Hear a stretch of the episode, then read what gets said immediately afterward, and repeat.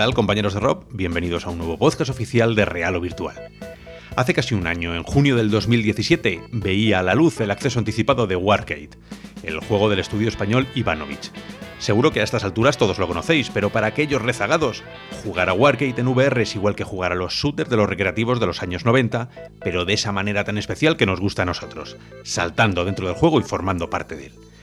La versión final para Steam VR llegó meses después, y por último, para cerrar el círculo, el título aterrizó en el catálogo de PSVR hace tan solo unas semanas. Hoy estamos con Iván Cascales, que es CEO del estudio Ivanovich.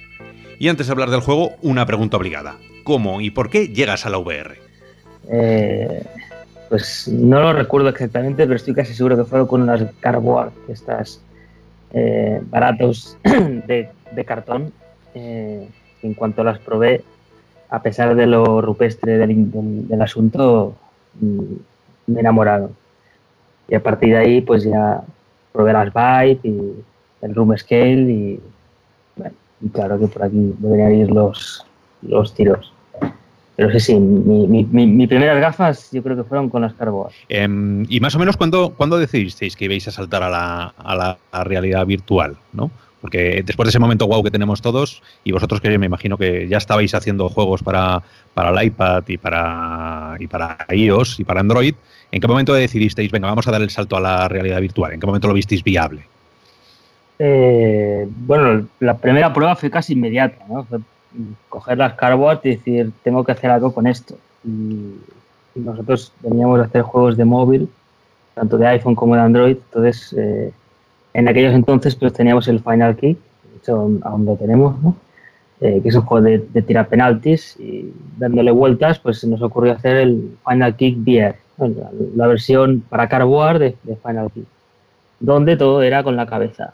Y, también estamos haciendo Perfect Angle, igual, ¿no? intentamos darle la vuelta a lo que teníamos encima de la mesa para ver con estas cosas que teníamos cómo se podía sacar algo eh, para las cardboard dejando de lado luego eh, y Oculus ¿no? y PSVR.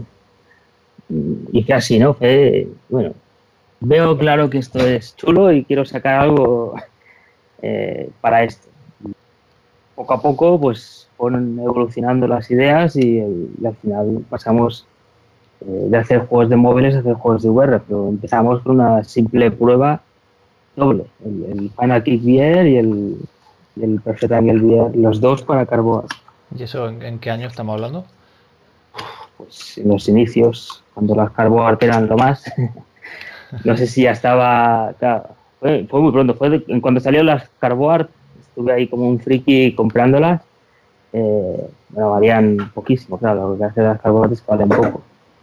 Eh, y luego sí, luego ya una vez eh, vimos que esto molaba, pues eh, compramos un byte y importamos, de hecho importamos las mismas dos experiencias, el Final Kit VR, que fue el primero que portamos a, Steam VR, que lo portamos pobre, pues bastante mal, porque no sabíamos, y luego eh, el Final Kick eh, que sí que lo portamos bien, eh, que se acabó transformando de nombre en Final Goalie, porque mm, solo eras la parte del protero, aunque luego se volvió a cambiar de nombre a Final Soccer, porque cuando salieron los trackers de HTC, pues eh, dejamos chutar.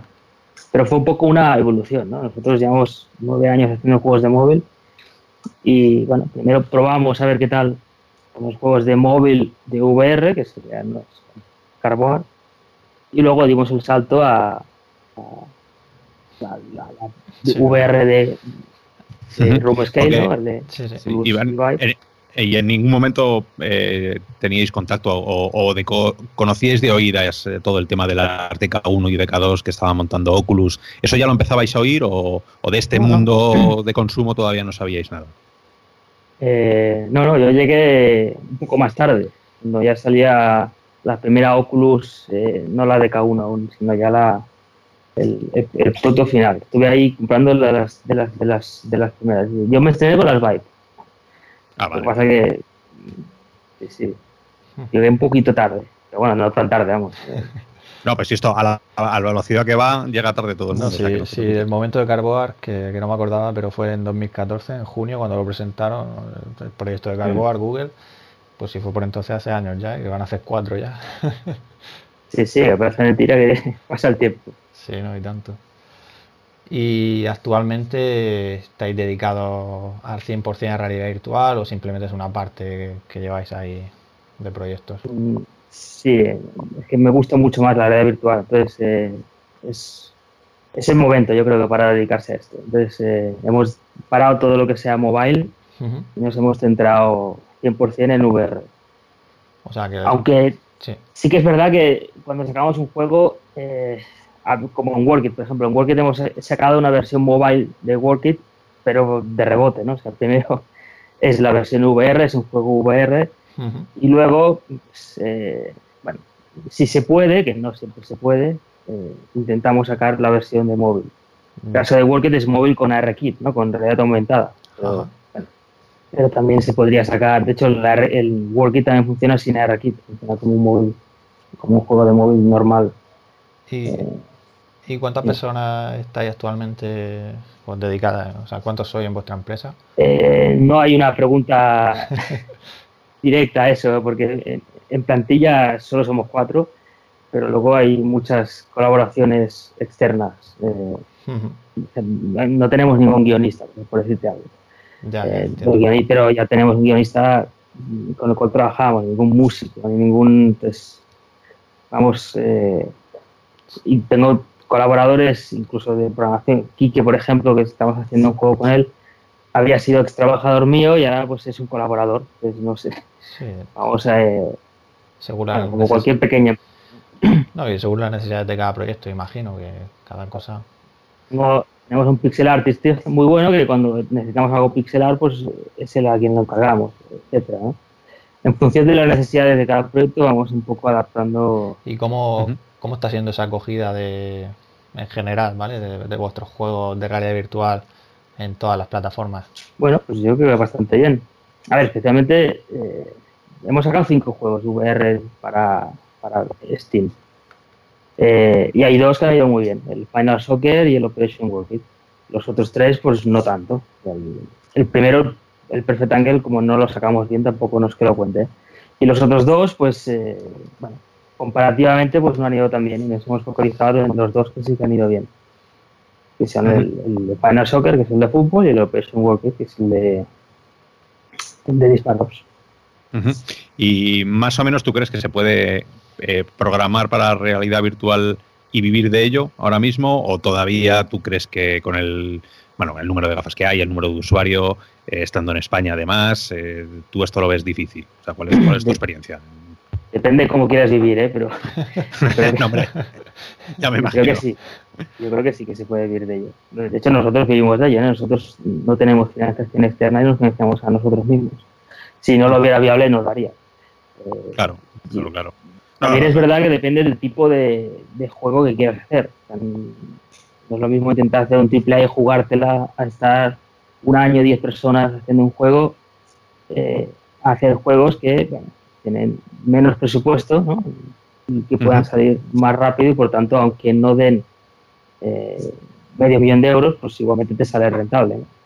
Claro, o sea que, tú estás viendo la realidad virtual de momento también, eh, lo que era el, nicho primero de los móviles, donde había un montón, bueno, se hacían millones de juegos, pero alguien tenía que hacerlos, había público que, los jugaba y bueno, pues se sacaba, se sacaba un dinero. Más o menos es comparable al comienzo. Correcto, sí. Creo que la visibilidad que tienes ahora eh, es comparable a la, visibilidad que teníamos cuando empezamos a hacer juegos para iPhone, que habían pocos, había X lanzamientos a la semana, pero tenías, de hecho, las notas, sobre todo, hay muy poco en PlayStation VR.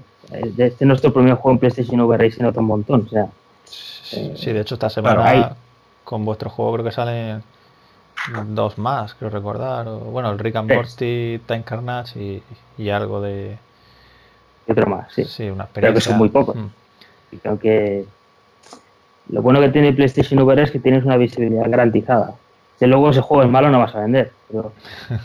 Pero, igualmente la visibilidad como mínimo sí que la tienes. eso ya es lo que ahora mismo no tendrías o sería muy difícil tener en, el móvil. ¿no? El móvil es una locura ahora, ahora, ahora, mismo. Claro, claro. El, el, de todas maneras, eh, acabas de decir que estáis, eh, sois cuatro, más toda la gente que estáis contratando para dependiendo del desarrollo que tengáis que hacer.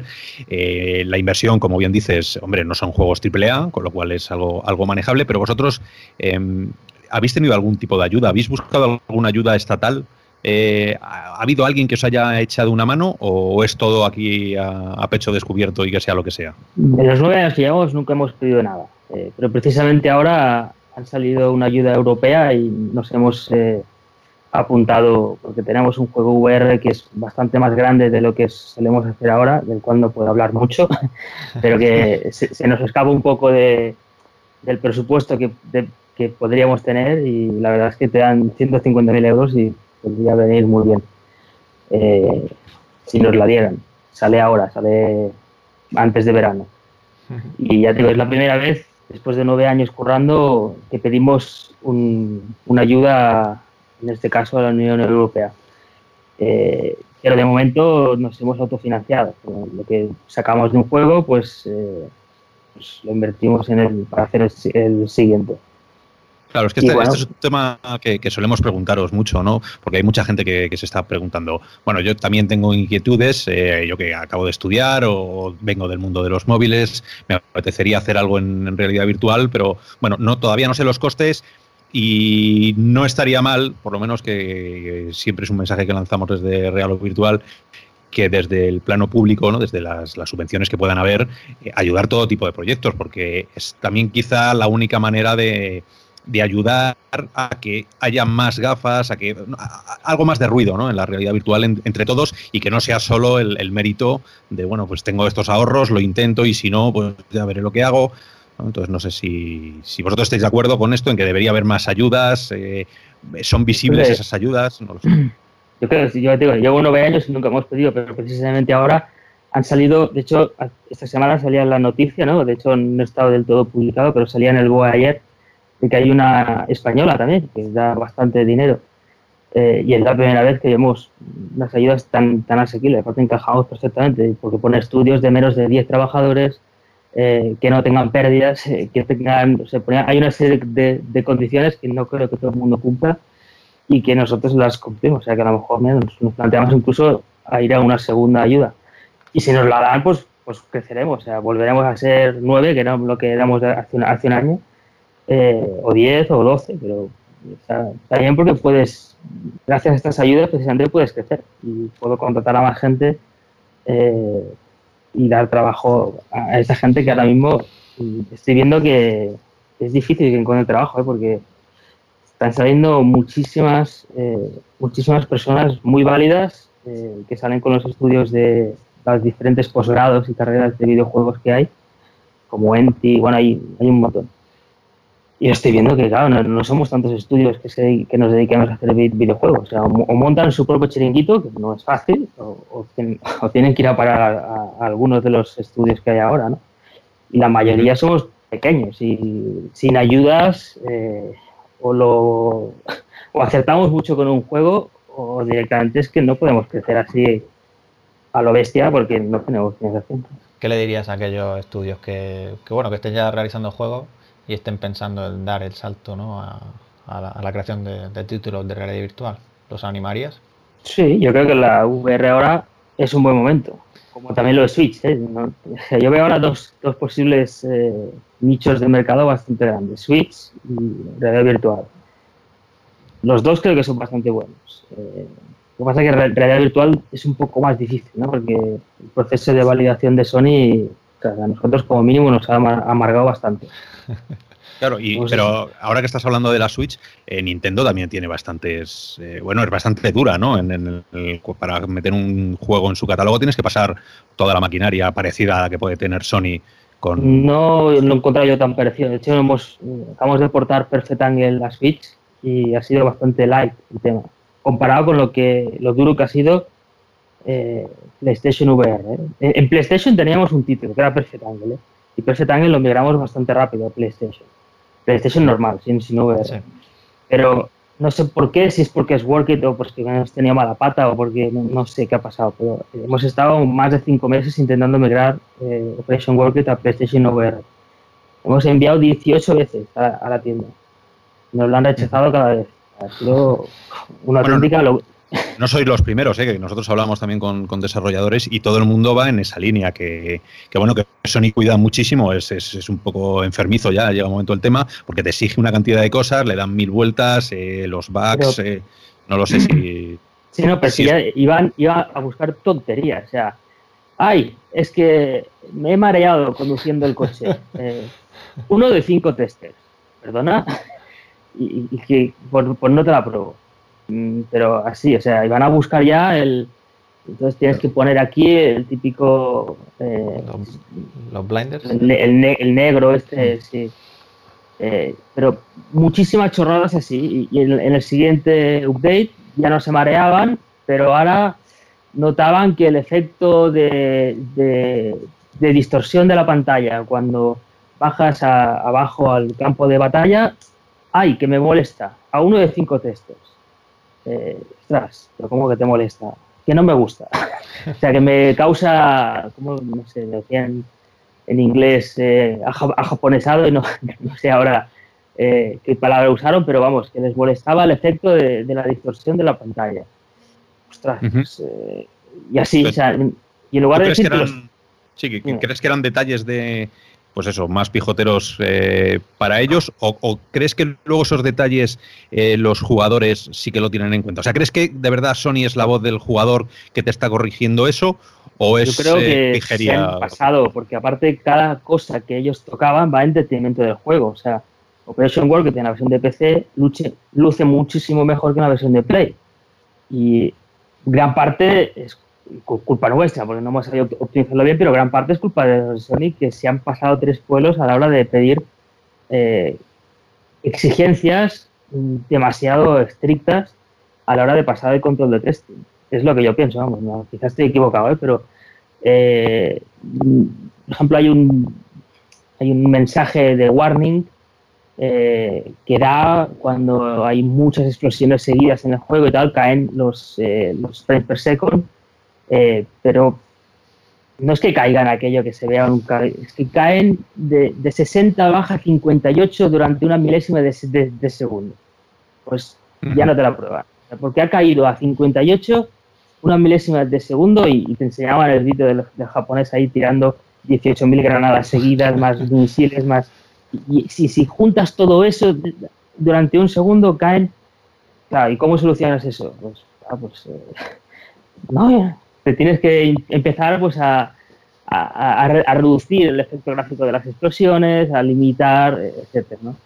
Y nosotros nos hemos visto muy, muy apurados ya, porque al final, después de 18 envíos, ya empiezas a pensar que hay un japonés ahí que, que te la está jugando, ¿no? O sea, o sea que para, para, tu punto de vista la cosa debería estar un poco en torno a, digamos, la mitad, ¿no? Entre el caos que puede ser Steam que ahí yo creo que, bueno, ahí cabe cualquier cosa, o sea, hago yo mañana una cosa y estoy convencido que sale, y el, lo férreo que puede llegar a Sony, ¿no? O sea, algo mediano podría, podría ser más... Correcto, yo creo que se meten en demasiadas tonterías, o sea, eh, que si me quito las gafas en medio de una partida y me las pongo, eh, la música no deja... ¿Qué me estás contando? O sea, eh, ahí tienen muchas, una, infinidad de, listas, que algunas dices una vez que si apago las gafas con el botón de apagar, eh, el juego luego tiene que continuar. Mm, ¿Qué sentido tiene apagar las gafas cuando estás jugando? ¿no? sé, yo... Sí, sí, sí, No, ya te digo que no eres el primero en contarnos, en contarnos estas cosas, porque... A nosotros nos ha sido una tortura. O sea, cinco meses haciendo modificaciones de un juego. La gente preguntando, porque como en Steam ha ido muy bien, eh, había gente preguntando cuando salía en algún youtuber o algo, salía el gameplay de, de pues, ¿y cuándo sacaréis para PlayStation VR? Eh, eh, take my money, ¿no? La típica frase. y yo, bueno, pues, eh, yo qué sé, no lo sé, cuando Sony quiera, ya no sabía qué decir. Y, y, aparte para nosotros también, o sea, es un, es un trabajo poco gratificante, ¿no? Para, sí, sí, esa es es lo que la gente no, no, sabe muchas veces, ¿no? Que mucha gente se pone a criticar el juego y no sabe realmente todo el trabajo que ha habido hasta siquiera publicarlo. No te digo ya que luego haya que sacar una actualización o un patch. O sea, esa primera publicación ya eh, hay que decir a la gente que es, que es una pasada de, problemas y de solucionar marrones y cosas que seguramente, como estás diciendo, que ni siquiera entiendes. Pero bueno, una vez que ha pasado todo eso, ya tenéis la fecha de salida, ya tenéis el, juego eh, en el catálogo de PSVR y estamos hablando de Operation Wargate, que, bueno, para los que tenemos ya unos añitos, eh, nos recuerda al Operation Wolf, juegos como Cabal, no sé si te acuerdas de, aquel Cabal que, que, iba al muñequito y el muñequito saltando, disparando las, las granadas y, todo esto. Entonces, a mí me hizo mucha ilusión cuando lo vi porque me, llevó directamente a, a, mis momentos de, juventud.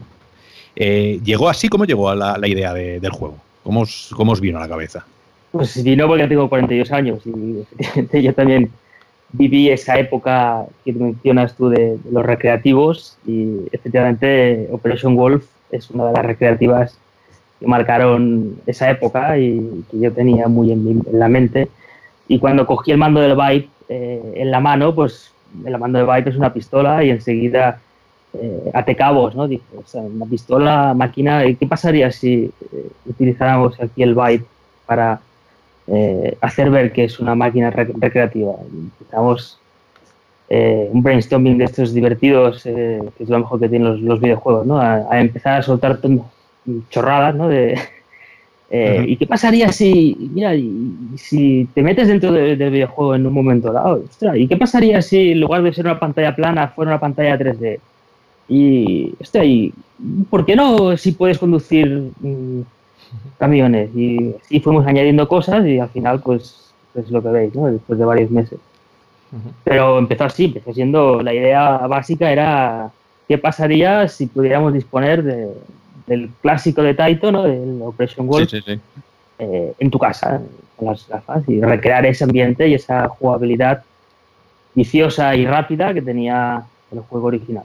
Hombre, además tiene, tiene el, tema virtual que ya sabes que revoluciona todo, porque esos juegos que nosotros hemos jugado hace mucho tiempo, de repente, mira Skyrim, lo que está pasando, el movimiento de ahora, un juego de hace 5 años, 6 años, de 2011, y de repente te lo pasas directamente a la realidad virtual y manteniendo las texturas, manteniendo un montón de cosas, se convierte en un juego completamente distinto. Entonces, eh, eso es lo que nos gusta a muchos, por lo menos de, lo que es la realidad virtual, de eh, revisitar esos juegos antiguos en realidad virtual, porque en vuestro juego yo reconozco que el primer día que, me lo instalo y me pongo a jugar y de repente veo que me puedo meter dentro de la pantalla, esos, esos son los típicos wows ¿no? de que genera la realidad virtual de decir, ostras, como molas, que esto no puedo hacerlo en, en, otra, en otro sistema, ni siquiera en la PlayStation ni en la Switch. O sea, es que es.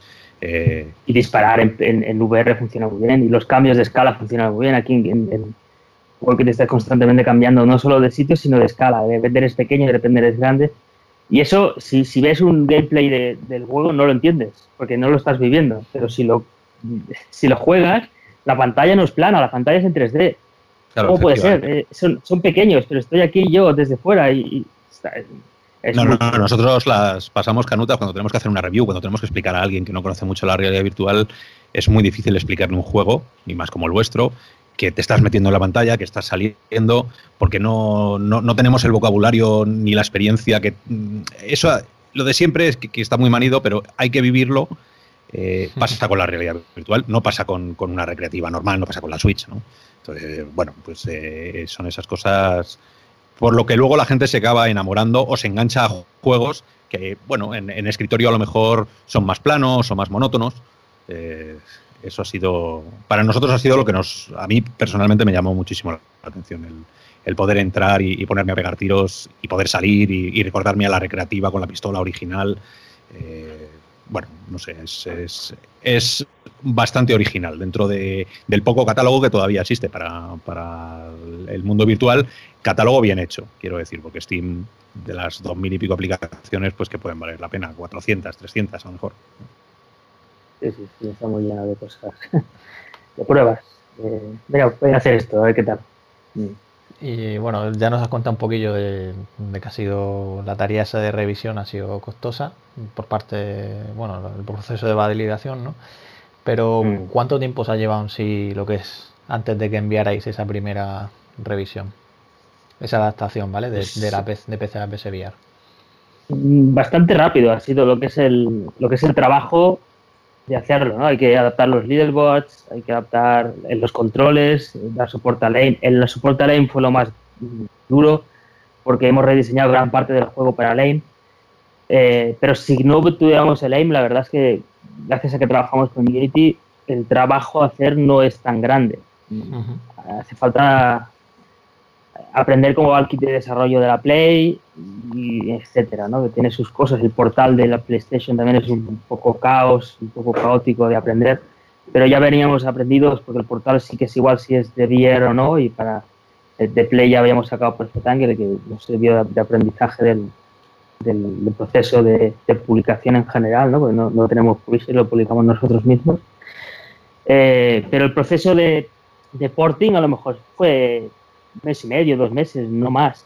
El proceso más largo ha sido luego, cuando lo, envías pensando que eso ya está y a la semana tienes aquí una lista de 20 bugs y dices, perdona, eh, y aparte de bugs, de, eh, los leaderboards, si entras con una cuenta de menor de 18 años, eh, deberían estar cerrados. Cosas así. Dices, pues, tienes que hacer Mucho trabajo extra que no, que no teníamos en cuenta, ¿no? O sea, los hierbas los pones y van, ¿no? pues no. Supongo que, que, bueno, como todo, ¿no? O sea, la próxima, que, la próxima adaptación que hagáis a PSVR o juego que hagáis directo para PSVR, que digo yo que ya tendréis todas las lecciones aprendidas. Tenemos unas plantillas ya hechas porque tenemos varios juegos aquí eh, en producción y queremos ponerlos en PSVR. Ya hemos hecho algunas librerías base para que no nos pase lo mismo, ¿no? O sea, los leaderboards ya los se gestionan así y, esto seguro que está bien ya. Eh, el ponerte y quitarte las gafas o ponerte y quitar mandos, eh, etcétera. Hay un montón de reglas aquí estúpidas o no. ¿eh? Algunas tienen, tienen razón, ¿eh? pero, pero que es un time consuming brutal. No, hombre, a ver, parte muchas de ellas seguro que son buenas para los usuarios, ¿no? Pero sí a, diferencia de porque antes te, bueno, ha comentado Oscar en relación a Steam, pero yo sé que también habéis publicado en, en no sé si habéis subido también a la tienda de Oculus, pero es similar a Steam o más parecido a PSVR, estas otras tiendas, ¿vale? Oculus es muy buena tienda, lo que pasa es que no hemos tenido la suerte de, que nos destaquen nunca, eh, eh, de, que nos destaquen Workit. Sí que nos han destacado eh, Off-Road Paradise y Final Soccer. Pero el más bueno que tenemos, que es Operation Workit, Mm, a pesar de que tiene buenas reviews también en la tienda de Oculus, no nos lo han destacado. sin featuring, eh, en la tienda de Oculus es un cajón desastre y queda ahí oculto y tiene muy poca visibilidad. En cambio, Viport sí que nos lo ha destacado varias veces, eh, ha sido en portada, ofertas, eh, pero Viport, pues lamentablemente tiene unos números muy malos. Tanto Operation World como Final Soccer han estado top de ventas de Byport eh, varias semanas seguidas. De hecho, nos hemos colocado en los más vendidos de toda la historia de Byport, que están, están ahí. Y todavía así, los números mm, no, no dan. directamente puedo afirmar de que Byport no da dinero, o, no, no, da suficiente dinero comparado con lo que se queda Steam o lo que podría dar Oculus si te va bien en Oculus. Nosotros no lo o sea, que el, modelo de suscripción que, está llegando a la realidad virtual como Viveport, tú no lo ves. Entonces, no, no lo ves. Es, un tipo Spotify, ¿no? Que, sí, que lo oye la gente, que se lo baja, que lo escucha, pero luego ese dinero no llega al, autor. Yo, en nuestro caso, no lo sé bien. Estamos hablando de números muy bajos. no, sale, no, no, puedo pagar nóminas con eso. O sea, eh, directamente no, no, no funciona. Pero eh, ¿Es un esfuerzo el llevarlo a el moverlo de tiendas? ¿O, es simplemente, bueno, relleno un mm, formulario, lo meto y ya está? Lo que pasa es que no sé si quita, quita ventas, no lo sé. el, tener un juego eh, en la Byport eh, disponible para que cualquier persona con una suscripción se lo pueda descargar, es posible que me quite ventas de Steam o de Oculus. Entonces, no lo sé, como nada me da mucho dinero, la verdad es que mm, el siguiente juego que saquemos seguramente no va a ir a, a, Claro. Eh, Porque a pesar de, que yo creía que con la tienda, con las renovaciones que hicieron hace poco, eh, los de Viport, hicieron aquí los, las Beer Preview, estas muy chulas y tal, y por fin renovaron la tienda, algo un poco en condiciones. Se parece mucho ahora estéticamente a la de Oculus, que es así algo bonito y más chulo. Yo creía que daría un poco el salto, pero tampoco, ¿eh? porque en febrero estuvimos en los más descargados y los números de febrero también son malos, que ya estaba la tienda nueva. Es decir, que no, vamos, que no, que no está tirando bien eh, lo que es Viper. ¿eh? Como mínimo, bueno, digo nosotros no, es que en general, si hemos estado en los más descargados y, no da, dinero, puedo afirmar que, que nadie está ganando dinero. Una, una, de las, una de las características de Vice Pro, o sea, de, Vice Pro, que estoy, estoy, ahora con la review del Vice Pro, del Port, una de las eh, características era eh, algo que la gente venía, como usuarios, veníamos demandando mucho, que era eh, eso que hemos hablado antes de que la realidad virtual solo se puede vivir experimentándola, que no la puedes no puedes leer una review tal cual, sino que tienes que probarlo. Port habló de las previews. ¿No? que había que hacer unas pequeñas demos. Eh, vosotros habéis entrado en el, en el, juego de las demos. ¿Cómo, cómo ves tú el tema de, hacer una preview para que la gente pruebe el juego antes de, jugarlo? Lo veo una genial idea. ¿eh? Ha sido, lo hemos hecho tanto con Workit como con Final Soccer. Tú entras allí y hay una preview. En Final Soccer ves ahí cómo están los jugadores entrenando y ya te pones en la situación de la portería y tal. Ves los gráficos, que son una pasada, los gráficos de Final Soccer, y ya te haces, te haces la, la idea muy guay de cómo, de cómo está el juego. Y en Operation Walker estás dentro del salón recreativo con 3D y ves ahí el, ambiente con la musiquita. La verdad es que es una gran idea, ¿no? Desconozco por qué Viport no está triunfando o no ha rellenado los números que debería llegar, ¿no? Porque yo como usuario, pues yo, yo estoy pagando a nivel personal, ¿eh? O sea, la, la suscripción esta que valía 50 eh, euros por un año, digo, pues 50 euros es que es muy poco, vamos, te da derecho a cinco juegos que van a ver. ¿vale? Sí que es verdad que mm, llevo ya pagando un montón de meses y ya lo he visto todo lo bueno que hay.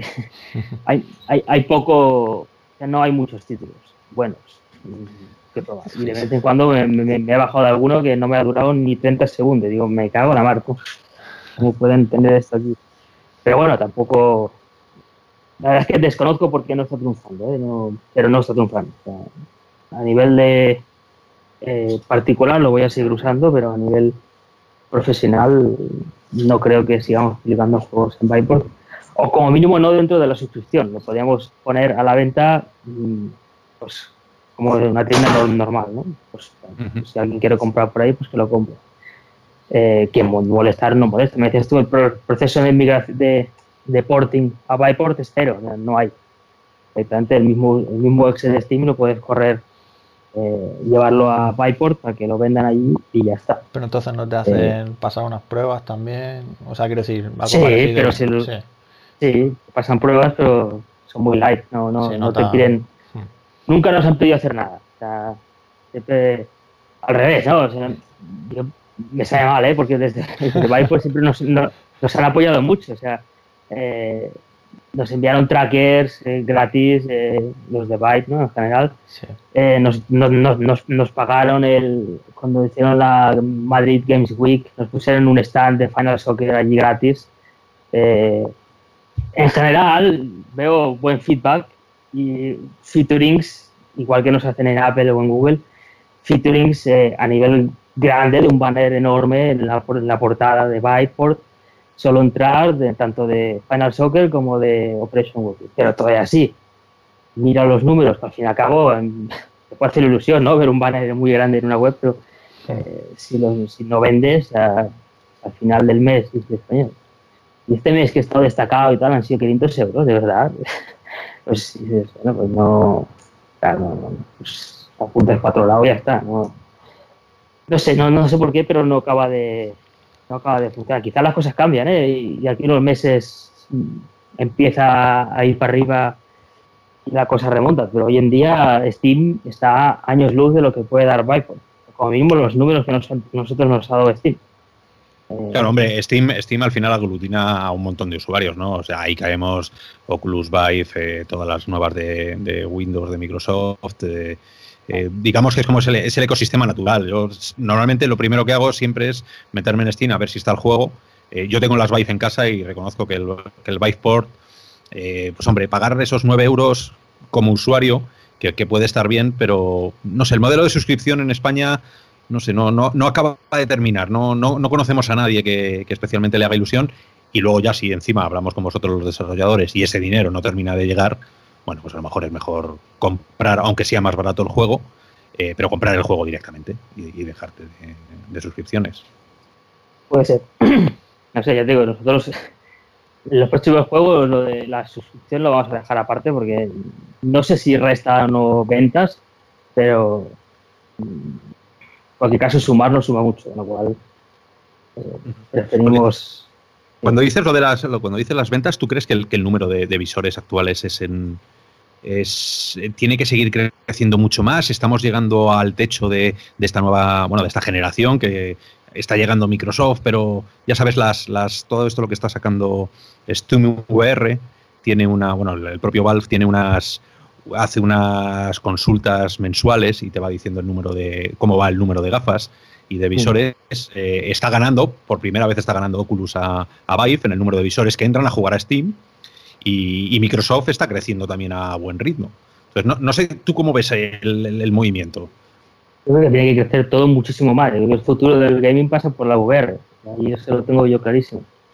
Eh, puedo equivocarme, ¿eh? pero vamos, yo lo pienso así.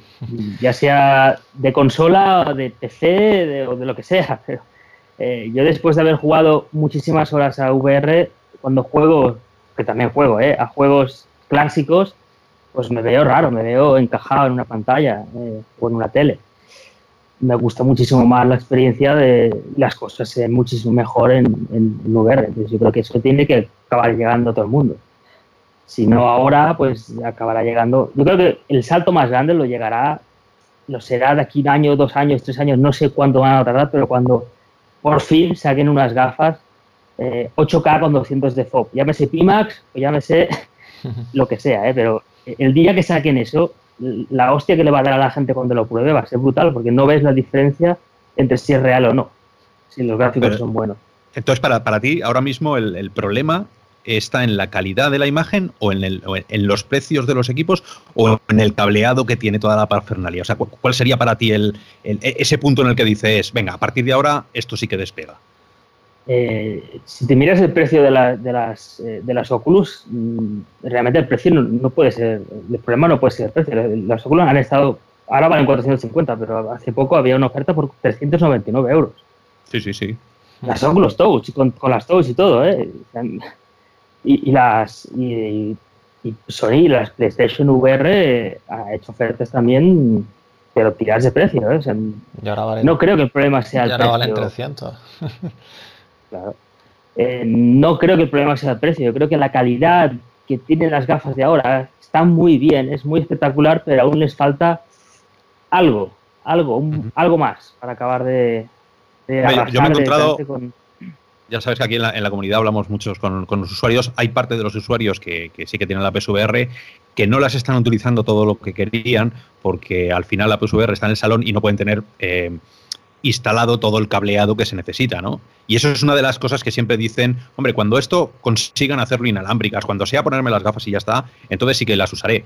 Y en PC pasa, pues eso, tres, tres cuartos lo mismo, aunque el PC suele estar en, el cuarto de uno, no es tan familiar como la PlayStation, pero también estamos hablando, yo tengo las Vive y son dos cámaras, eh, son los mandos que tienes que estar cargando, son el, cable, que bueno, en el, ahora en las Vive Pro eh, es bastante más liviano, pero es un pedazo de cable gordo el que tienes.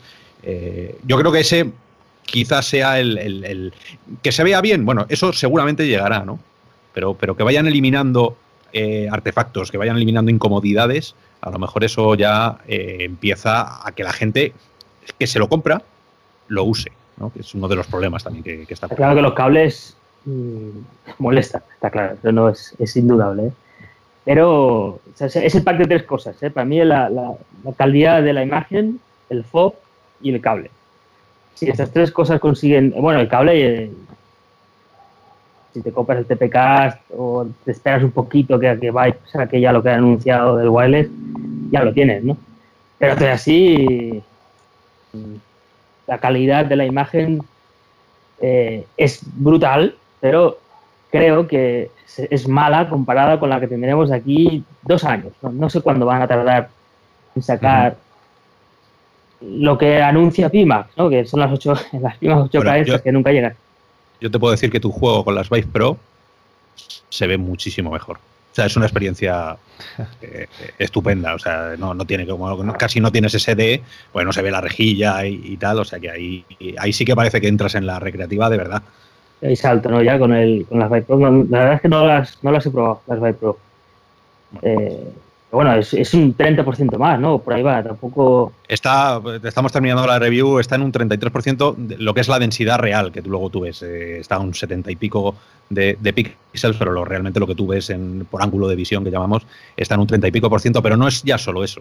O sea, es, es esa transparencia que añade a toda la, a toda la escena. Cuando ves mejor las cosas, eh, de repente gana profundidad, gana brillo. Eh, bueno, es, eh, es espectacular para lo que esperábamos viendo unos valores tan bajos, solo el 33% de píxeles. Bueno, yo es que lo he intentado, ¿eh? pero es que el precio yo creo que se les ha ido un poco la mano. ¿eh? Muy pro, muy pro, hostia. Eh.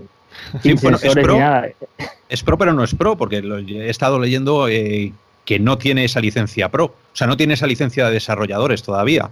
Con lo cual eh, es un consumer eh, caro al final pero bueno, eso me imagino que lo, que lo corregirán o, estarán viendo que cuando no vendan ni 10 gafas, eh, pues a lo mejor empezarán a bajar el precio. Sobre todo teniendo las Oculus al lado, ¿vale? Que es un modelo antiguo, pero está muy barato. hacen ofertas de 400 euros las gafas con touch incluido. Bueno, también cabe recordar que, bajaron el precio de, de Vive estándar, ¿no? De los normales. Aunque claro, mm. todavía no lleva el Deluxe a de serie y claro, es más dinero que tienes que sumar si quieres el audio integrado, ¿no? Y bueno, no solo el audio, sino la comodidad que, de, que de, del otro. Sí, yo siempre he sido más de Vibe, en casa tengo unas Vibe, pero la verdad es que las, Oculus, eh, en el curro tenemos tres Vibe y dos, y dos, dos Oculus. Y las Oculus son más cómodas para poner, quitar y tal. Tiene el tema de las exclusivas y tal, pero bueno. Pero sobre todo veo que no hay justificación, te puede gustar más una u otra pero no es justificación la diferencia de precio tan grande. O es lo que yo veo. Cuando valía más o menos igual, porque Oculus era más caro, pues pues estaban más o menos igualadas y más o menos es lo mismo, ¿no? Pero... Pues fíjate que yo después de probar, que llevo ya dos semanas con, las Pro, eh, no lo sé, me lo estoy pensando. Porque es, eh, es que al, final es al final es mejorar las lentillas, ¿no? Como el que el que ve un poco eh, pues, pues, tiene que corregirse algo de la visión, se pone unas lentillas eh, cuanto mejor sean esas lentillas, mejor verá. Pues esto al final es que es muy parecido. Se gana poco, pero, Polín, es que ganas, ¿sabes? De repente puedo leer en pantalla, que es algo que antes no podía. Me puedo cargar un big screen o me puedo cargar un virtual desktop o, y, puedo leer los iconos, puedo leer un texto, me puedo ver una película y ver los subtítulos o, bueno, eh, ya, te mandaremos nuestra review para que, para que veas eh, que sí que puede haber una, una opción de compra para aquellos que, que tengan el dinero suficiente. Claro, esto siempre es poner los dientes largos. esa, es la idea. Hasta la fecha habéis publicado para, visores de escritorio, ¿vale? O sea, para Rift, Vive, PSVR, eh, cuatro juegos y uno de ellos, Lander 8009, es el único que, creo que continúa en acceso anticipado y bueno, te quería preguntar qué planes tenéis con este juego, si lo vais a terminar. Lander tiene, tuvo la mala suerte de salir en paralelo con Operation Warbeat. Eh, lanzamos los dos juegos en una semana de diferencia. No me acuerdo cuál fue antes y cuál fue después. Pero la, diferencia de, feedback ha sido tan abismal que nos hemos volcado en, pulir y en acabar mucho más Warbeat, dejando un poco congelado el pobre del Lander que eh, al final el público el público sabio, ¿no? Y el público decide y claro, en este caso Warbeat se ha llevado mira las reviews de Steam y es un 99, y pico por ciento de, votos positivos eh, con muchas reviews y en cambio el otro, Pubret, ¿no? Pues eh, tiene menos, menos reviews y tal, entonces esto hizo que somos un estudio pequeño, pues nos, nos decantáramos por alguno. Y la verdad es que dando vueltas a, a Workit nos han salido más ideas eh, relacionadas con Workit, pero no en Workit, más el proyecto este gordo que te comentaba, que hemos pedido la subvención, y estamos ahí con el proyecto parado. No, creo, de momento ahora no nos planteamos eh, e, e, evolucionarlo, aunque no lo descarte. ¿eh? Pero vemos mucho más claro otros proyectos que tenemos ahora que han salido después de haber triunfado como ha triunfado el, Operation Walker. Y bueno, ya que, ¿qué nos puedes contar de ese proyecto? es que tenemos, es que han salido varias ideas eh, relacionadas todas con... Eh, bueno, hay una apuesta personal mía que es llevar las ilusiones ópticas a la, a la VR. ¿vale? Es el, el, primer juego para las Carboard que, que es el Perfect Angle. Eh, lo intentamos migrar a Steam, pero no sabíamos, era nuestra primera, eh, nuestra primera experiencia, ni siquiera damos soporte a Room Scale y no fue bien, ¿no? Pero yo tengo esa espinita clavada y las ilusiones ópticas de Perfect Angle en realidad virtual, ahora que ya sabemos más, eh, creo que las podríamos eh, hacer bien. Entonces, este proyecto personal mío es lo primero que vamos a sacar de aquí poco, eh, con otro nombre, no se va a llamar Perfect Angle, porque hemos cambiado el, argumento y en general toda la ambientación y tiene unos gráficos totalmente diferentes y tal. Va de lo mismo, de hacer figuras geométricas abstractas, de ver qué figura geométrica se esconde detrás de un ángulo esto en VR es que funciona muy bien, porque en VR tú ves que la ilusión óptica es real, lo, percibes. Y si te lo vendemos bien, si te lo metemos dentro de un mundo eh, relajante y con un argumento mm, chulo y tal, yo creo que es una experiencia muy chula. Y este va a ser, este lo tenemos muy avanzado y lo vamos a sacar de aquí poco. Luego tenemos un gran proyecto eh, que viene, es la evolución de un juego nuestro que se llama Fishing Go, eh, que es de realidad aumentada, que es de, de Aquarius.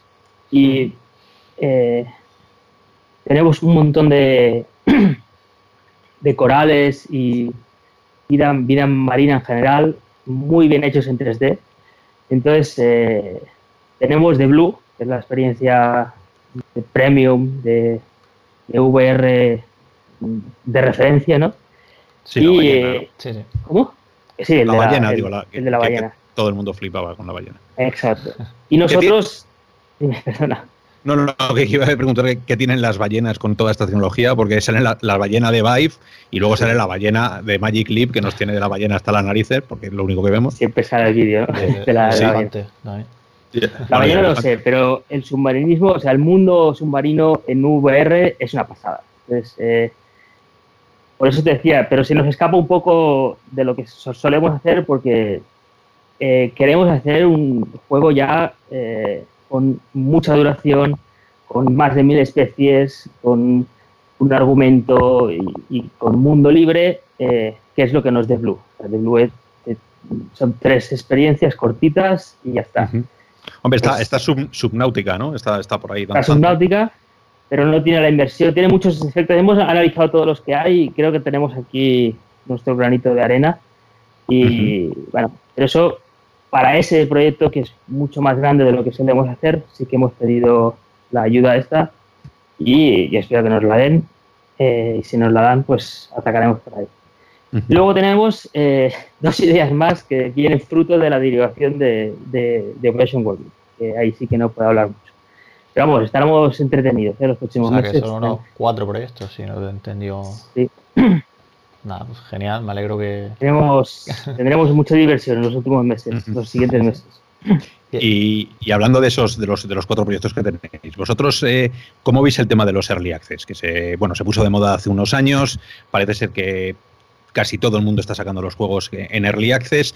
Eh, no sé si eso os beneficia o no beneficia, porque claro, es, es como un poco enseñar enseñar, un, no sé, una mezcla de un disco que todavía no está terminado, eh, bueno, que se le ven las costuras muchas veces al juego. Hay gente que se está, que se queja, ¿no? Pues eh, es un early access, con lo cual los bugs eh, siempre. Es como decir que tienes que ser muy permisivo con los, con los bugs que están saliendo.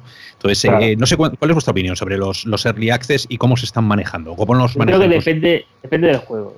Concretamente con Operation Workit salir con Early Access fue un tremendo éxito, eh, porque si no hubiéramos salido con Early Access nos lo hubiéramos pegado.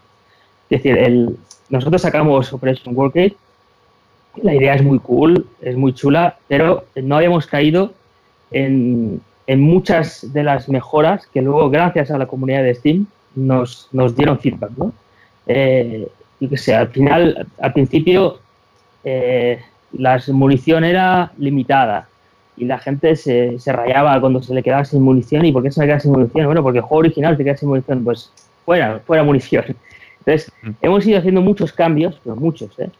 ¿eh? no solo como este que es una chorrada de la, de la munición, sino genéricos de, oye, ¿y por qué no habéis pensado en, en añadir un avión? Eso, por ejemplo, fue un sugerimiento de, de un usuario de, de, de Steam.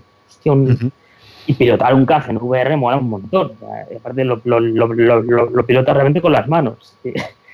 Y fuimos, fuimos añadiendo, fueron no sé si tres meses de Early Access, donde cada semana nos estábamos todos volcados con haciendo mejoras y mejoras y mejoras al juego. Y no tiene nada que ver el juego con el cual salimos en la primera versión de Early Access con el juego que realmente acabamos o que presentamos mañana, ¿no? O sea que vosotros vosotros escucháis a los, a los usuarios, ¿no? que es de las cosas que nos dicen mucho. Mira, este juego lleva en Early Access desde hace, yo qué sé, 10 meses, no sacan una actualización, estoy harto de decirles que es que se me, yo qué sé, no me puedo pasar esto porque hay una pared que no puedo atravesar y que se queda ahí colgado. Eh, vosotros sí que sois de los que escucháis a los usuarios. nosotros nos fue, es que nos fue muy bien, ya digo, porque la gente tuvo un feedback muy positivo también, es que depende del feedback que tengas, supongo, ¿no? Pero eh, el juego encantó ya en su primera versión. Pasa que con todas las, sugerencias y feedback que teníamos, eh, pues fuimos puliendo y fuimos mejorando un montón. Entonces, cuando salimos en, Oculus o ahora cuando salimos en PlayStation, eso, la cosa ya cambia totalmente porque ya vas con un producto súper probado. Entonces, si hubiéramos salido directamente eh, como estaba en un principio, mm, aparte que ni siquiera habían todas las, todas las misiones, ¿eh? O sea, nos sacamos un early access realmente early. eh, Pues hubiéramos fracasado, o sea, no, no hubiéramos sabido dejarlo perfectamente acabado. Pero digo, depende del juego, ¿eh? hay, hay, juegos que a lo mejor ya me atrevería a sacarlos sin early access porque ya sé que directamente está bien, ¿no? Eh, estoy, estoy, pensando en el que estamos a punto de acabar ahora, ¿eh? que es el, el, de las ilusiones ópticas. Eh, estoy dudando entre si hacer Early Access o no, porque es que el juego está tan acabado que no sé si tiene sentido un Early Access. Está tan pulido en general que no sé qué ganaremos o qué...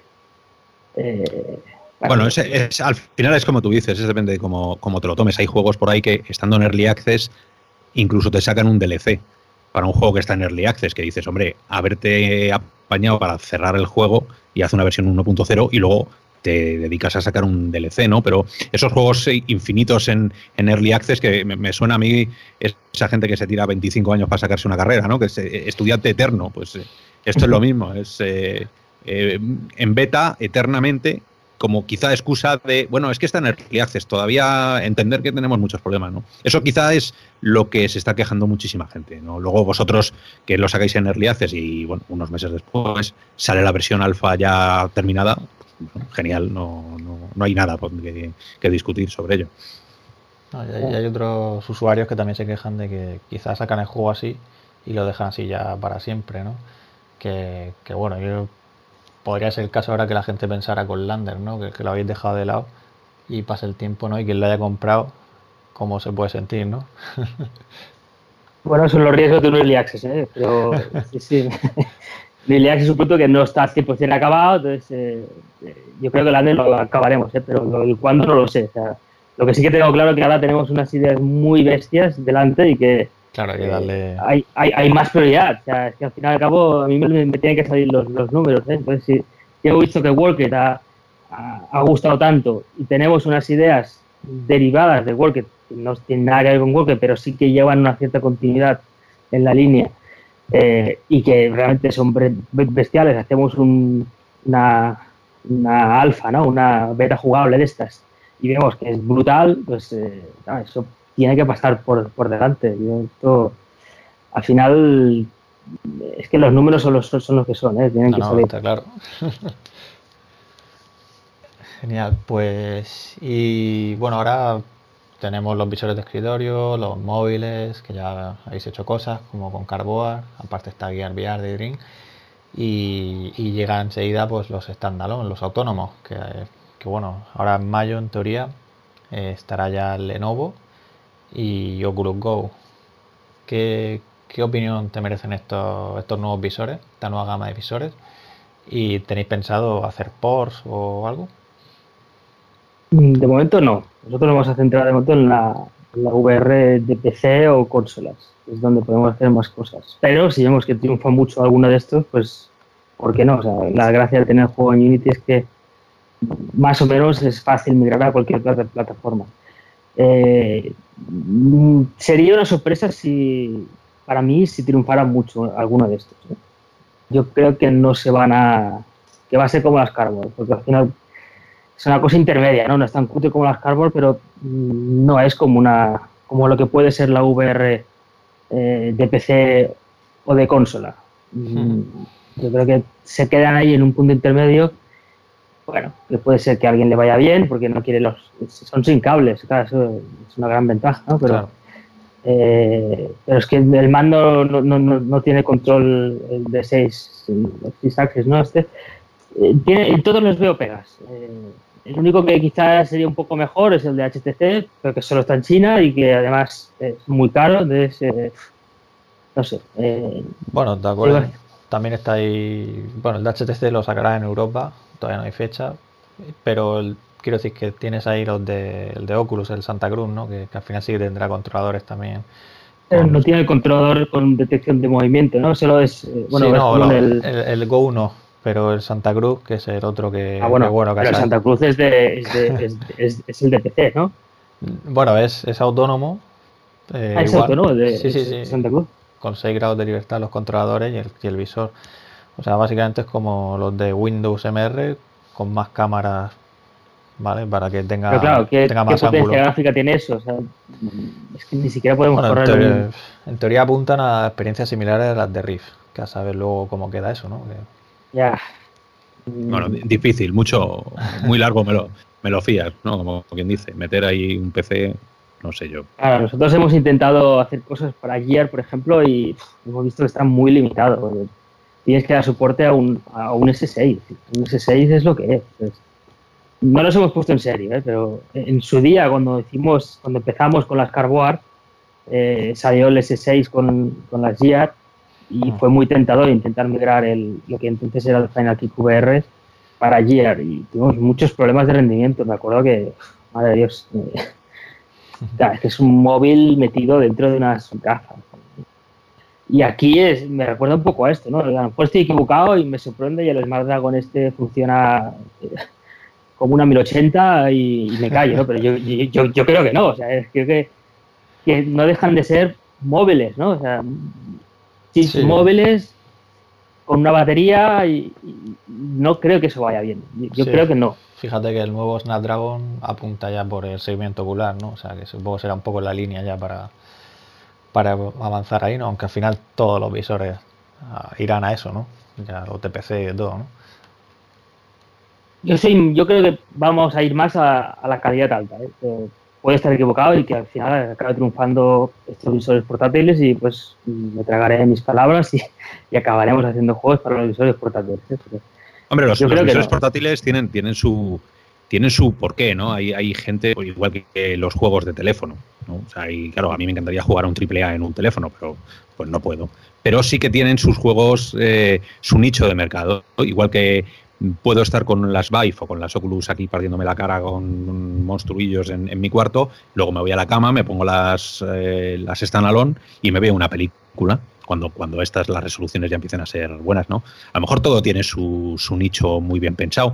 Esto es lo que creo yo después de pues, hablar con Oculus, hablar con Vive y ver que están metiendo muchísima pasta en estos eh, visores. O sea, esta gente no se tira a la piscina y dice, bueno, vamos a ver, seguramente hayan hecho un estudio que diga, bueno, pues eh, mi vecino que no tiene PC, pues se querrá comprar esas gafas y no comprar las, las de cartón. O sea, un término medio, lo que decía antes Ramón. puede ser, puede ser. Si ese llega al caso, pues eh, me veo haciendo juegos para estas gafas, está claro. Pero la putada es que, claro, no tienes que bajar los, los, gráficos mucho, ¿no? Porque si no, no va. Pues. Claro. Y la experiencia, ¿no? Porque lo que dices tú de los controladores. O sea, si las mecánicas que programas o la jugabilidad, ¿no? Está pensado para eso, quizá no es lo mismo. no es igual de divertido, ¿no? Al final. Ahí tienes Superhot, por ejemplo. Superhot, un juego en el que nosotros bueno, yo, yo estaba haciendo la croqueta por mi cuarto ahí tirado, disparando sin, con las manos justo por la espalda. Eso con los standalones no creo que, pueda hacerlo porque a lo mejor el Santa Cruz que tiene, que le han puesto una camarita detrás en la nuca para poder seguir qué pasa con los, con los mandos cuando, pasa, cuando se van de la visión de las cámaras frontales. Pero claro, por eso digo que, cada, que hay que saber muy bien para a dónde estás apuntando y, qué tipo de juego vas a meter en qué tipo de gafas. Eso es algo, es un problema que no había hasta hace nada, unos meses. Porque no, antes era, sí, la realidad virtual tenías o el teléfono o el PC. Ahora tienes standalone con Snapdragon 345, el 245, bueno, y ahí se está abriendo todo de una manera salvaje, que no sé si acabará en una jungla en el caos o lograremos ir eh, organizándolo, no sé. Pero estaremos ahí. y, bueno, hablando de todo este tipo de visores, eh, no hay datos oficiales de ventas de, todos los fabricantes, solo sabemos, bueno, lo que dijo Gear, o sea, lo que dijo Samsung de Gear VR hace ya, creo que fue ya incluso hace dos años, bueno, año y pico, sí. Y bueno, y Sony que sí que ha ido compartiendo, que ya superaron más de 2 millones. Y, bueno, el resto es que no sabemos nada. Eh, bajo vuestro punto de vista, vuestras impresiones de las ventas que, bueno, PlayStation VR salir ahora. Eh, pero bueno, ¿cuál es vuestro punto de vista? ¿Dónde creéis que hay más usuarios? Mm, más usuarios en Sony, más negocio clarísimamente también en Sony. Mira cuántos juegos salen en Sony, cuántos juegos salen para Oculus y para Vive. Clarísimamente el ratio gafas versus juegos es descomunalmente a favor de Sony para nosotros, ¿no? a pesar de que no sé números. el juego sale mañana, me encantaría saber las ventas, pero no las sé. Pues, eh, Yo sospecho de que eh, tiene que ser bastante mejor eh, que en Steam. Pero claro, no lo sé. Bueno, ya, ya nos contarás. Hombre, yo, ¿firmaríais que el 10% de la gente comprará vuestro juego? O sea, si ahí pongamos 2 millones de gafas de, de PSVR, el 10%, 200.000, lo, lo veríais. Y tanto, hombre, menos también, ¿eh? sí, somos un estudio pequeño, ¿eh? No, eh, en Steam, es que no sé los números, ¿eh? porque en Steam nos metimos en el top 100 de más, eh, de más ingresos del año pasado. Y la verdad es que tampoco nos, nos va a tirar cohetes, ¿eh? el, el, top 100, me, refiero. Una, una pregunta, ¿qué, se queda, ¿qué se queda Steam respecto a Sony? O sea, es, ¿hay mucha diferencia en los royalties de uno a otro? Mm, más o menos igual, ¿eh? No, ¿Sí? encuentro. Sí, porque Steam te dice una cosa, pero luego. Eh, luego, es más, ¿no? No sé qué pasa que siempre, siempre pasa igual, ¿no? Eh, depende del país, eh, hace cosas muy raras Steam. de Sony, por lo que he estado viendo de Perfectanga, que lleva varios meses, así que más o menos es. Todas las tiendas se llevan. Pero no es abusivo, entonces. O sea, que, que dices, bueno, es, bueno, es es lo que hay. O sea, si quieres, sí, si no, pues. Eh, Político, correcto, sí. Claro, es lo que hay. Igual que en Apple, ¿no? Nosotros. Apple se queda con la mitad casi, ¿no? También. Eh, y Google, ¿no? Y, pues, no se puede hacer mucho. Byport eh, son los únicos que daban el, hasta el 100%, ¿no? Al, el año pasado. Porque estaban creciendo, estaban saliendo y para promocionar un poco las ventas no se quedaban nada ahí pero eso ya no es así tampoco ahora. Tienen que, claro, tienen que, tienen que ganar algo, o sea, yo lo entiendo. Te dan la visibilidad que no tendrías tú, o sea, ¿cómo venderías esto? Pues mm. tienes que pasar por ahí, o sea, si, si en lugar de lo que piden pidieran el doble, seguramente también iríamos, ¿no? Mm. Abusivo, pues puede ser. Ya. y, viendo Hemos hablado de, que seguro que estaréis con, otro tipo de gafas, con los standalones. Eh, pongámonos un poquito más en el futuro. están saliendo o están empezando a proliferar eh, grandes eh, locales, los, famosos arcades, ¿no? La, reinvención del arcade, del mundo arcade, que son espacios vacíos donde la gente se pone las gafas, tipo pues, todos estos que están saliendo en, en Estados Unidos. ¿Vosotros ¿Tendríais pensado o, os gustaría dar el salto a los salones recreativos de realidad virtual? Sí, de hecho estamos, eh, estamos vendiendo ya el juego tanto Workit como Final Soccer eh, para diferentes arcades sin adaptarlo y lo que es Final Soccer eh, estamos haciendo versiones específicas para diferentes arcades bueno, yo concretamente que no puedo hablar, es un club de fútbol muy, muy, muy grande, que están montando un salón recreativo muy grande, pero no puedo decir nombres. Eh, y, y, está, estamos adaptando la experiencia de Final Soccer eh, un poco más chula, ¿no? Con, controles adaptados, con...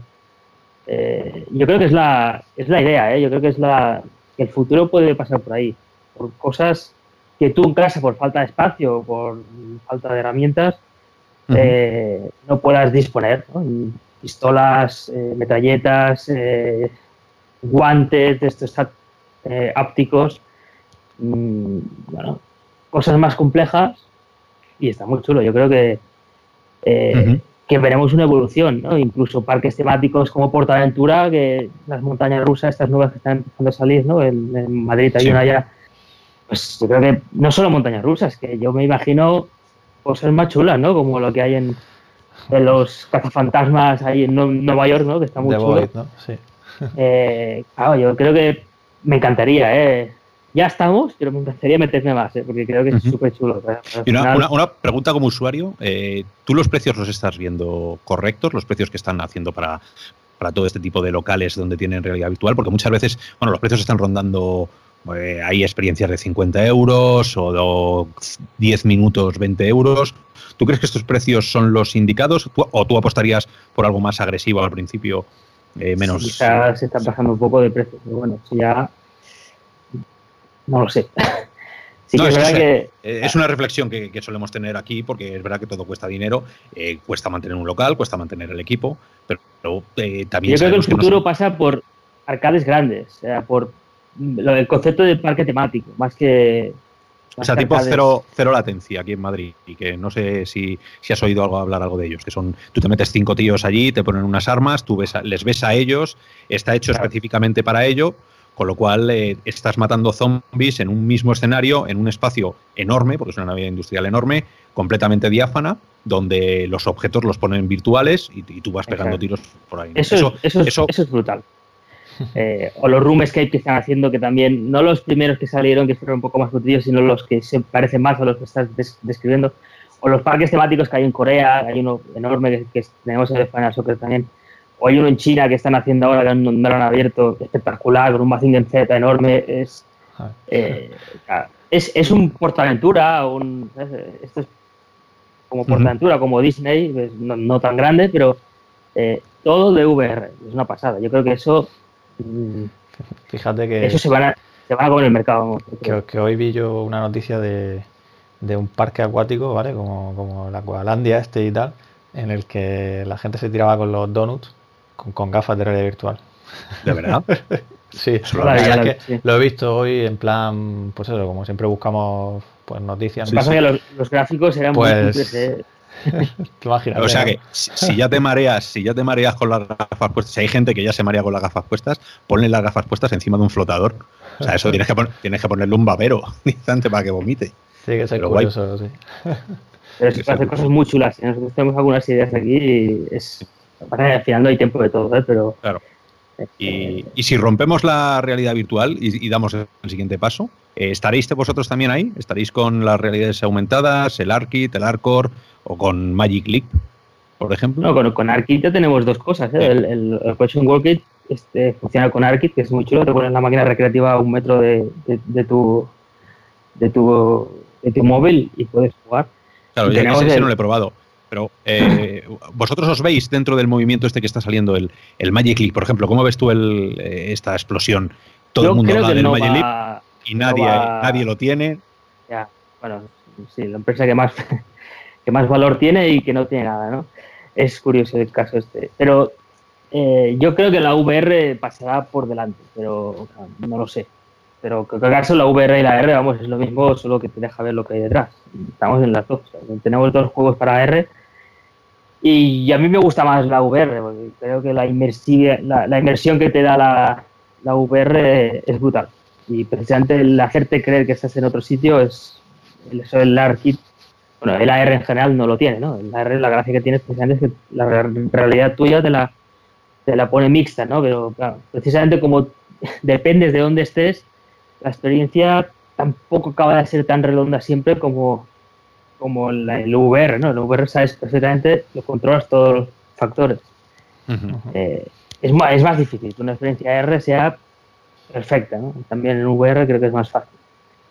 Pero vamos, eh, tienen que llegar los, los, visores. Todavía estamos muy. O sea, de momento lo ves a través de un teléfono móvil o de un iPad. Eh, Magic Leap, que bueno, el día que salga pues, decidiremos qué, es, porque nadie sabe lo que es. Y ah, salió, ¿no? Salió hace dos días que, que Leap Motion había sacado uno eh, con unas pantallas así como muy rocambolescas que decía que el coste de coste valían 100 dólares. O sea que, ah, bueno, falta, falta esa revolución que hubo en la, en la VR. Claro, eso, eh, bueno, eso es para trabajar ellos al final. Ya veremos en qué acaba. Yo creo que a no sé que Apple nos sorprenda y saque algo, que es la única que creo que puede sacar algo en AR que revolucione, va a ser difícil, ¿eh? que, porque los, los, precios de estas gafas que estamos hablando son muy caras, ¿no? bueno, tampoco se sabe el precio. Bueno, si, es Apple, no creo que tampoco que... bueno, pero es Apple tiene, tiene el tirón de Apple, ¿eh? Todo lo que es Apple se vende. Ya, ya. igual que sea caro. Pero a su precio también, claro. Las HoloLens salen por un pico también, ¿no? Esas estaban en... Nada, el problema es que todavía no se están enfocando en el usuario. HoloLens todavía sigue siendo la versión es para empresas y, o para desarrolladores. Claro. Yo no creo que triunfen las, el área, no sé que Apple se ponga encima y diga sorpresa, ¿no? Sí, no, eres la eh, única persona que, piensa así. De hecho, hay pues eso, analistas de estos que, van publicando pues, qué pasará de aquí a cinco años, ¿no? Y recuerdo haber leído uno que, decía eso, ¿no? Que, será Apple quien haga que esto tire para adelante, ¿no? Pero bueno, ya, ya veremos. ¿Cuántos son, rumores y más rumores, no? sí, sí. Y, bueno, volviendo a la realidad virtual, eh, ¿creéis que, que el panorama se ha enfriado actualmente. Se habla de que quizás se está parando de un poco las inversiones, que ya no es como antes, ¿vale? Eh, ¿cómo, lo, ¿Cómo lo vivís vosotros? ¿Creéis que esto es real o, que, todo lo contrario, que esto... Estoy muy convencido de que es real, pero bueno, puedo estar equivocado, claro. Yo creo que realmente acabará tirando para arriba cuando, insisto, ¿eh? cuando se saquen la próxima generación de gafas, que no sé si es la Vive Pro o no, yo creo que aún falta un pesillo por, por eh, cuando esto ocurra, mm, es que no habrán excusas para, para, que esto no, tire. Incluso creo que se va a comer más mercado que no solo el de, videojuegos. Cuando yo puedo ver, una película en tres dimensiones eh, mejor que viendo en la pantalla de, a lo mejor el cine y todo eso también empieza a cambiar. Eh, yo creo que tirará para adelante, no sé, a mí me encanta. Y bueno, y como empresa 2018, ¿qué, esperáis? pues acabamos de sacar el juego este, pues yo creo es, tenemos, es que tenemos muchos proyectos adelante y todos muy bien. Yo creo que, eh, que nos va a ir bien. ojalá, no sé. Y, por, por, casualidad no habrás visto Ready Player One, ¿verdad? Eh, ¿Tú qué crees? claro, como cualquier friki de la VR tiene que verlo, ¿no? Es, eh, sí, sí. sí. Y, ahora, así en petit comité, que te, que ¿llegaste a leer el libro? ¿Tú eres de los que leyeron el libro o no? No, bueno, yo no fui directo a ver la la peli me ha, encantado, ¿eh? Lo que pasa es que, claro, como friki de la VR, eh, le veo un montón de deficiencias técnicas, pero bueno, ya se sabe, es Hollywood, ¿no? Y tienen que vender la, el tío está jugando a la VR sentado en un sofá. por, decirte algo, eso no se puede ser. Necesita, al principio empiezan bien, ahí hay una cinta del Lo dices por lo del sofá del jefe, este que saca ahí. Claro, el sofá del jefe, hay, muchas incongruencias. ¿eh? O sea, el, el, el, ejército de, de, los, de los 101, esto, como se llame, ¿no? están ahí, se mueren todos secuencialmente cuando en realidad llevaban media hora jugando y estaban dispersos por el mundo, ¿no? hay, muchos pequeños detalles que, bueno. Mm, sí, pero a ti el, mensaje, porque, eh, bueno, nosotros eh, todavía no hemos hablado en el, en el podcast, pero, pero bueno, eh, sí que hemos hablado en el foro, hemos hablado entre nosotros, hemos hecho la review. tiene un tufillo y lo digo como, en el mal sentido, a, como anti-VR. O sea, yo no salí del cine diciendo esto es una oda a la VR, sobre todo porque el, mensaje final, y, aquí va que la gente que no lo haya visto que se tape los oídos, eh, el mensaje final es, eh, es, muy, es muy raro, ¿no? Eso de eso de dos días, eh, no. No, no vas a estar dos días con la realidad virtual porque eh, la, realidad es lo que mola, pero claro, eso te lo está diciendo un tío que acaba de ganar a la chica y acaba de hacer de ser el héroe. No te lo dice antes, o sea, no, que, es un mensaje muy extraño, a mí me dejó súper descolocado. El, el, oye, la realidad, lo importante está ahí fuera. Joder, pues me, dieron ganas de decir, díselo al principio de la película, cuando estaba viviendo en la mierda de casa donde vive. Eh, ¿Sabes? Es que, claro, o sea, la realidad virtual viene muy bien. En primer lugar, que solo se habla para juegos. Eh, la realidad virtual es muchísimo más que juegos. Y, en la película eh, se centran solo en, la flipada de los 80 y de los videojuegos. Y luego que no, no dejan muy buen lugar nunca a la realidad virtual. No sé si es el, lo que tiene Spielberg en la cabeza, que ya es un tío mayor, o, que no se lo han sabido explicar. No sé, a mí, a mí particularmente la película me, decepcionó. Me decepcionó técnicamente y me decepcionó en, historia y en mensaje al final, que yo pensaba que iba a ser el gran motor para la realidad virtual. Pero mi hijo se fue a verla y no salió del cine diciendo, papá, papá, papá, me quiero poner las gafas. Nada. ¿Qué tal la peli? Bien, ¿qué te ha gustado? Bueno, pues salía Overwatch. Claro, tiene 10 años. O sea, eh, no, no, sabe ni quiénes son los cazafantasmas ni sabe quién es nadie. Pero fue un, mensaje cruzado que no lo entendí. Pero a mí me encantó, ¿eh? O sea, yo tengo que decir que entiendo lo que dices, pero a mí me encantó la película. No, puedo ponerle pegas, a pesar de que técnicamente, mm, bueno, pues tiene muchos fallos eh, y que efectivamente no es ninguna oda a la VR, porque sí que es verdad que al final de la película esos comentarios de que mejor descansar dos días sin, sin oasis, ¿no? Eh, eh, pero... no sé, se carga todo, por ejemplo, se carga todo el tema de la educación. O sea, en el libro, que eso la gente que no ha leído el libro, eh, hay muy muchísimas páginas, todo el comienzo de la novela es él estudiando dentro, o sea, él va a estudiar dentro de la realidad virtual. Hay gente que está viviendo en la realidad virtual, con lo cual hay un mensaje ahí de, oye, esto llega a ser una realidad simulada casi, o sea, ya estás viviendo ahí. Entonces, eh, todo eso se lo cargan en la película, claro, eso no sale ni por asomo. Por eso que son cosas que, bueno, eh, si tienes mm. el libro, si tienes la oportunidad, lételo, porque hay muchísimas más cosas que, sí que, bueno, conectan algo más con la realidad virtual que conocemos nosotros y se van fuera de, del orgasmo así de efectos y de CGI que tiene, que tiene la peli. Pero bueno, ¿tú, crees que esta película eh, puede mover algo en la realidad virtual? O sea, puede eh, hacer que los medios hablen más, que la gente se fije más? ¿O, crees que esto pasa? Y, es un estreno. Es una buena película, habla sobre realidad virtual, pero como, como si fuera Matrix, ¿no? Matrix también era una realidad paralela y tal. Aquí te pones gafas y en el otro lado te pinchas, pero vamos. no, no, no, no, no creo que la gente relacione esto con las PlayStation VR o con, con las Oculus o con. No, no, no creo que. No creo que afecten nada, vamos. Ojalá, eh, que sí, eh, pero no lo creo. Sí, bueno, yo, perdí la esperanza. Según salí del cine dije, vaya, qué pena.